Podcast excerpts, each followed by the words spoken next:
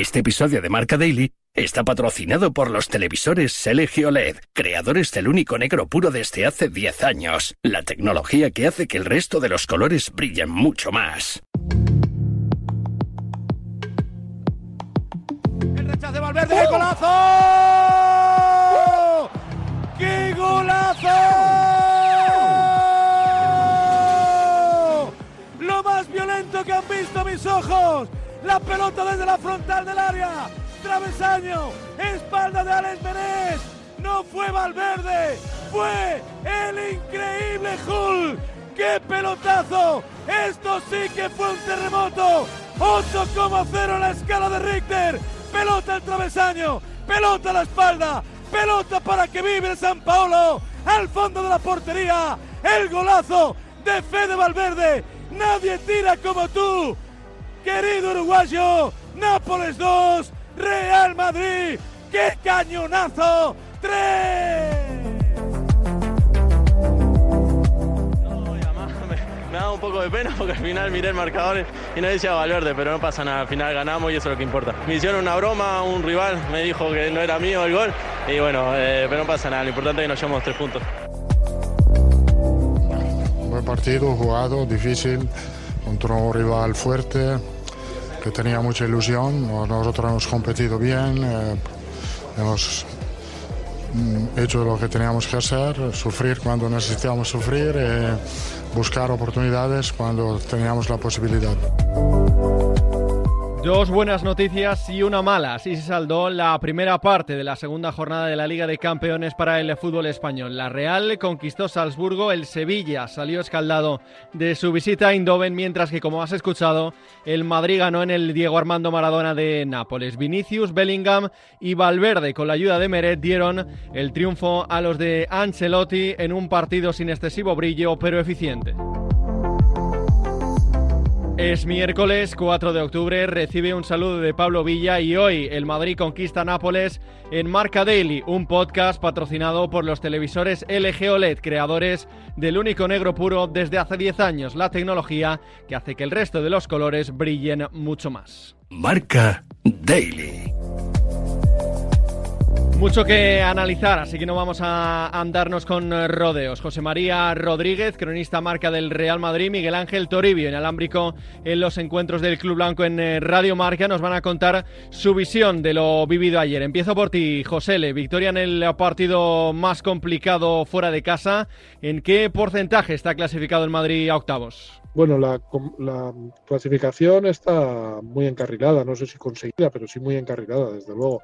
Eh, es difícil que, que, bueno, que, que, se, se, vaya a complicar, sobre todo porque eh, le queda recibir al Nápoles el, el, conjunto más complicado en casa. Eh, pero la victoria del Braga sí da cierta, el Sporting Braga sí da cierta, cierto aliciente a la clasificación, así que vamos a ver cómo, cómo se sigue desarrollando el grupo. Creo que el Madrid ha, sido, ha tenido autoridad y sobre todo ha conseguido un triunfo de mucho prestigio en, en un campo complicadísimo, el campeón del Scudetto, eh, dando un golpe sobre la mesa y presentando su candidatura, que, de la que nadie debería dudar, pero siempre, por el Madrid siempre debe ser candidato, pero, pero ha, ha manifestado su intención de, de aspirar a todo una vez más en la Champions. Sin eh, brillantez excesiva, pero con eficacia. ¿Tenemos que acostumbrarnos a esta versión del Madrid en las grandes noches? No, no estoy de acuerdo en que no haya sido brillante el Real Madrid. Me parece que a ratos ha jugado un fútbol fantástico. Creo que ha tenido la, la pelota durante un gran tramo de la primera parte, a pesar del,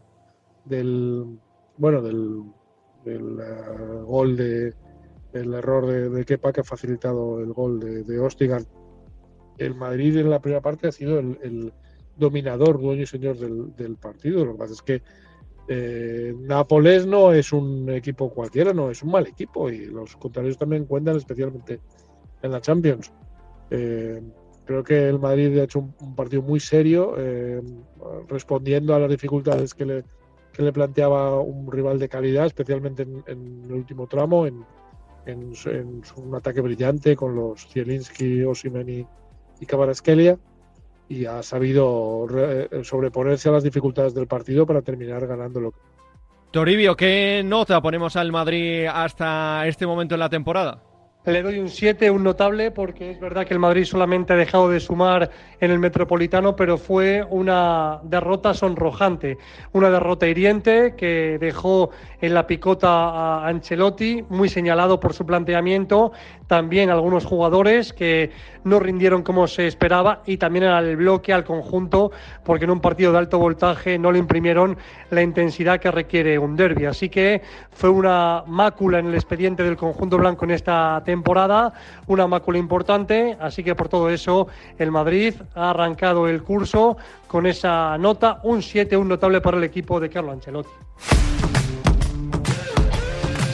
Vamos a hablar de tres nombres propios, empezando por el goleador Toribio. ¿Necesitaba Valverde un gol así para desquitarse de su inicio de temporada? Sin duda, gol importante para Valverde, ya suma dos, aún lejos de los 12 de la temporada pasada pero aunque UEFA le ha dado el gol a Meret, el portero del Napoli, creo que es importante para Valverde, para su confianza, porque no hay que olvidar que el Madrid este año no cuenta con los goles de Benzema, tampoco de Asensio, y los medios tienen que dar un paso al frente a nivel goleador. Y al Madrid le vendría francamente bien la aportación goleadora de Valverde la temporada pasada. Así que se puede decir que ya lleva dos y poco a poco acercándose a las cifras de la temporada pasada. Y además, dos goles importantes porque marcó contra la Real y sirvió para empatar momentáneamente el partido. Y hoy, pues un gol que al conjunto blanco le da dos puntos, desnivelando la balanza con ese 2-2 en el Maradona. En eh, la portería Josele, una de cal y otra de arena para Kepa. ¿Hay motivos para dudar de él? Bueno, tampoco es una cuestión de sentenciar a, un portero porque, porque la realidad es que no, eh, no, no tuvo una, una, noche muy afortunada. Es cierto que Kepa es un, un, portero con unas características muy definidas, con mucha habilidad eh, bajo palos, eh, con unas capacidades y un trabajo indiscutible. De hecho, de hecho evita el empate antes del descanso, pero es cierto que es un futbolista con, con bueno, con, con, cierta debilidad, con bueno, una debilidad manifiesta en, eh, en, el, en, el, juego aéreo. Es el precio de la comparación permanente con, con el mejor portero del mundo que es Thibaut Courtois.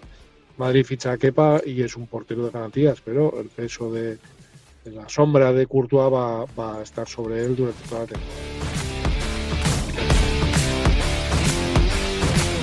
Bueno, yo me considero un profesional eh, durante toda mi carrera. Eh, eh, jugamos al fútbol, ¿no? que es un deporte de contacto. Yo me equivoqué el otro día la entrada porque fue lógicamente una entrada dura, pero no por ello soy ningún criminal, no soy ningún asesino y como te digo, soy un gran profesional. Lo primero que hice fue pedirle perdón a Porto, que para mí es lo más importante, y lo más importante que vuelva con antes. Nacho cometió ayer el penalti que dejaba tocado al Real Madrid, que significó el 2-2. Toribio, ¿está el canterano en su peor momento como jugador blanco? No sé si más complicado, pero sí que es verdad que es eh, muy difícil ver a Nacho en dos partidos consecutivos señalado. El otro día por la entrada a Portu, hoy por ese penalti que deja muchas dudas en el área del conjunto blanco frente al Napoli. Y lo cierto es que es un futbolista bastante maduro, con bastante entereza y estoy convencido que remontará y volverá a ofrecer una gran versión. Un eh, puñetazo encima de la mesa que sirve para encarrilar la clasificación que podría quedar cerrada en esa doble cita ante el Sporting de Braga. Hasta aquí una nueva edición de Marca Daily, un podcast disponible en todas las plataformas. Mañana más y mejor. Hace 10 años, LG creó el único negro puro un hito en la historia de la tecnología que hizo brillar millones de colores.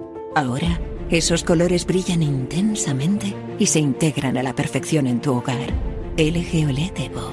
10 años con el único negro puro.